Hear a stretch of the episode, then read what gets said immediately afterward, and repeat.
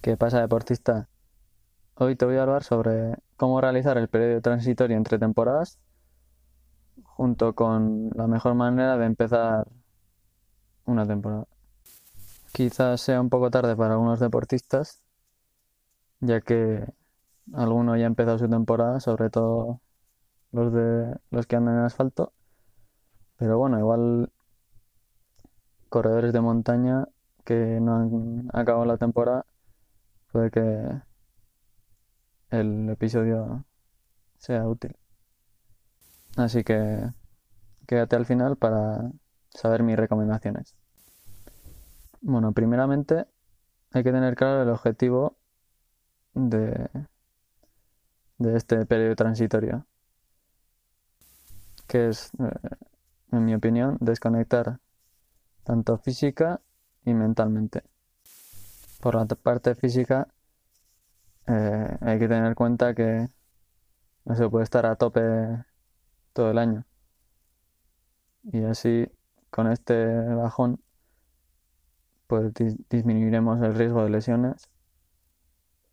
Y como señala uno de los principios del entrenamiento, que es la supercompensación, pues puede que después de un año de duros entrenamientos, con este periodo, pues incrementemos nuestro rendimiento.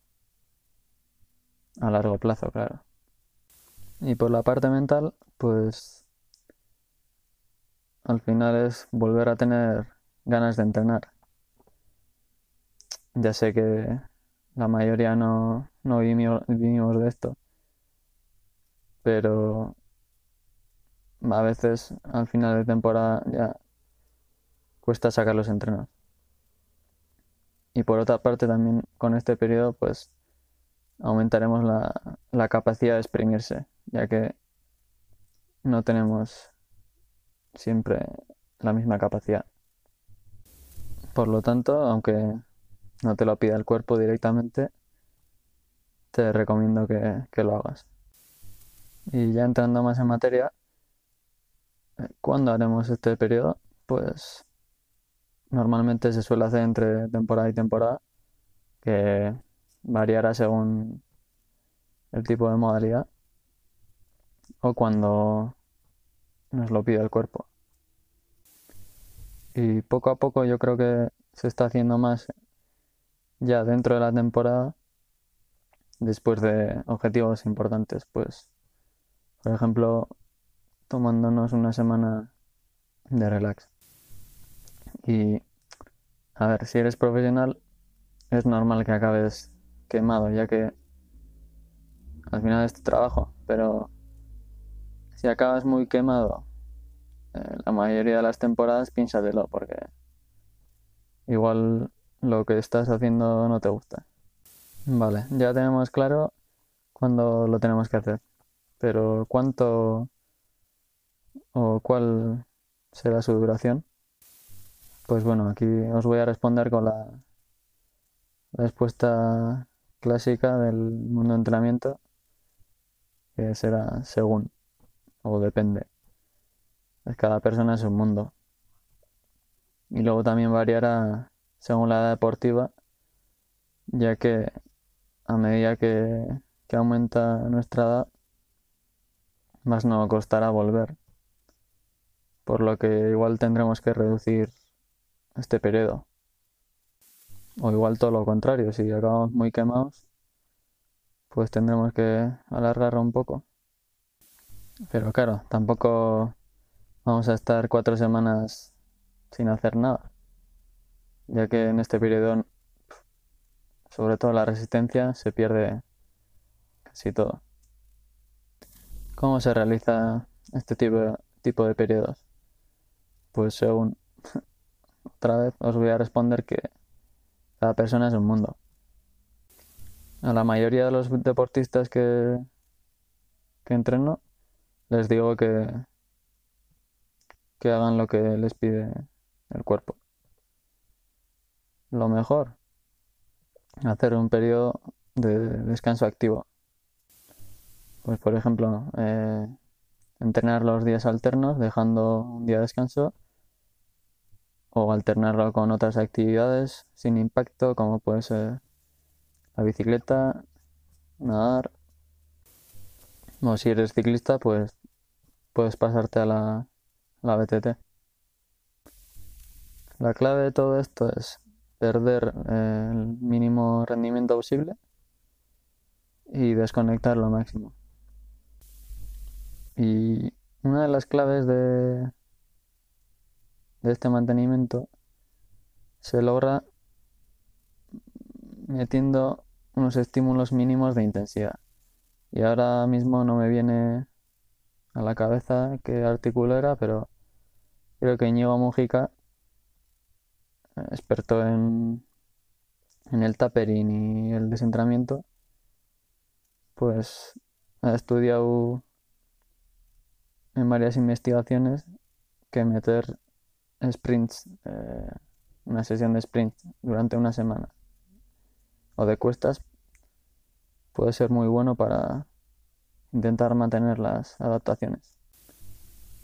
Y para ir finalizando este apartado, también os quiero hablar de la nutrición, que aunque no sea nutricionista, estoy estudiando una capacitación relacionada con esto y os diría que hay que, o sea, no hay que obsesionarse con la comida, pero sin pasarse, porque si en un periodo transitorio incrementas tu peso en forma, yo qué sé, 6-7 kilos, luego volver al peso óptimo de competición va a costar el doble. Mi recomendación, incrementar la cantidad de proteína, proteínas que, que ingerimos y bajar la de carbohidratos, ya que no los necesitamos, ya que no estamos entrenando tanto. La clave de esto es mantener la masa muscular, ya que eh, si perdemos masa muscular, nuestro metabolismo basal también bajará. Las recomendaciones finales de, de cómo realizar el periodo transitorio pues os diría que hicierais una semana. Si hacéis una semana, puede, la podéis hacer pasiva, pero tampoco es la mejor opción. Y si paráis dos semanas, pues podéis hacer eh, otro tipo, tipo de actividad como la bici, eh, elíptica, y siempre metiendo un día a la semana de intensidad, que la intensidad puede ser eh, 6 cuestas de 30 segundos para los corredores y para los ciclistas pues 8 sprints de, de 15 segundos. Y a estos últimos también os recomendaría cambiar la bici de carretera por la de BTT para cambiar de aires o al revés. Bueno, ya después de tener claro cómo realizar el periodo transitorio, ahora te hablaré un poco sobre cómo iniciar una temporada de la mejor manera posible. Ten en cuenta que si no has hecho un periodo transitorio decente, el inicio va a ser mucho más duro. si has hecho demasiado poco, te va a costar volver. Y si has hecho demasiado, pues no tendrás ganas de estrujarse, estrujarte, perdón. Una de las claves para, eh, para el inicio de temporada es la progresión. Empezar poco a poco e ir incrementando el volumen y la intensidad, pues según los objetivos que tengamos a continuación. Por ejemplo, si estáis habituados a hacer cuatro sesiones de carrera a pie, pues empezar con dos e ir incrementando una sesión cada semana. Respecto a la intensidad, pues podéis empezar con sesiones de corta duración como cuestas e ir pasando a, a los farles, por ejemplo. Eh, en el caso de los corredores, claro. Y ya cuando veáis que estáis asentados un poco, pues empezar con las series. La clave con la intensidad es ir aumentando poco a poco el volumen de la intensidad en zona. Por ejemplo, si sabemos que, que en el segundo umbral ventilatorio podemos realizar un trabajo de intervalos entre una hora y una hora y media como máximo, puedes empezar con, con 20-30 minutos, por ejemplo. Esto será clave porque cuando empezamos nuestra fuerza o lo que se llama estamina no la tenemos desarrollada del todo y la resistencia a la fatiga es muy baja al inicio de temporada. Es por ello que, por ejemplo, igual puedes realizar un entrenamiento e ir bien de caja, lo que se dice, pero muscularmente ir pisando huevos. Y relacionado con esto están las lesiones, que suelen ser habituales cuando empezamos de temporada, cuando empezamos la temporada.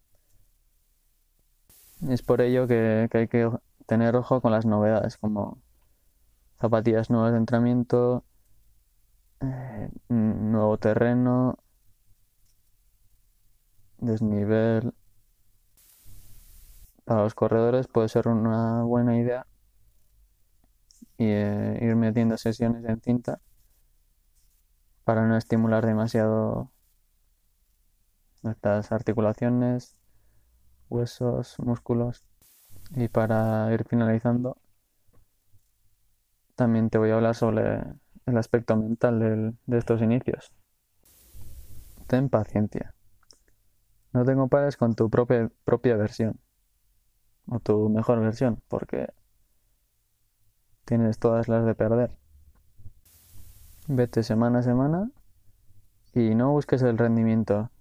Tú vete entrenando y ya llegará a la hora de escoger objetivos o carreras, eh, mira un poco a largo plazo. no pongas tu, carrera de objetivo después de cuatro semanas de que, de que hayas empezado a entrenar. Intenta disfrutar de, de la rutina y de cada mejora. Eh, en este periodo las mejoras son mucho mayores por lo que no te emociones, ya que a la larga te costará mejorar más y más. Y tampoco te flipes con, los objetivos. Vete poco a poco y tanto el entrenamiento como las carreras ya te pondrán en su sitio, en tu sitio, perdón. Y no quiero acabar con este episodio sin hablar de la, de la constancia que para mí es la clave del éxito. Céntrate en ir completando entrenamientos y eso seguro que te llevará a mejorar tu rendimiento. Me hace gracia cuando dicen el entrenamiento clave para bajar de, de 40 minutos en 10K. Los entrenamientos claves son todos. Hay que ir haciendo o completando todos sin florituras y con eso seguro que, mejoras. Y ya para finalizar, te voy a dejar las siguientes recomendaciones. Vete metiendo intensidad poco a poco. Pues por ejemplo, eh, en la primera semana mete un día de cuestas. En la segunda semana puedes ir viendo y meter un día de farlek, pero con intensidades bajas, pues entre el primer umbral, ventilatorio y el segundo. Y ya la tercera semana puedes meter un día de series a intensidades pues según el objetivo que tengas. No hay ningún número mágico, pero intenta incrementar el volumen de cada semana un 5 o 7% al principio. Esto hará que, que no sea un estímulo demasiado grande y no te lesiones. Intenta meter por lo menos un, día de entrenamiento de fuerza, ya que esto seguro que te hará lesionarte menos. Y como ya he dicho anteriormente, intenta probar las zapatillas en el periodo transitorio, ya que cosas como el drop o un cambio de drop drástico puede que te, que te haga lesionar junto con un excesivo volumen. Y ya está aquí el episodio de hoy. Si te ha gustado, me alegro. Y si tienes cualquier duda, pues me lo puedes dejar en mis redes sociales o en mi página web, alesoyar.com. Y nada más. Nos vemos en la siguiente.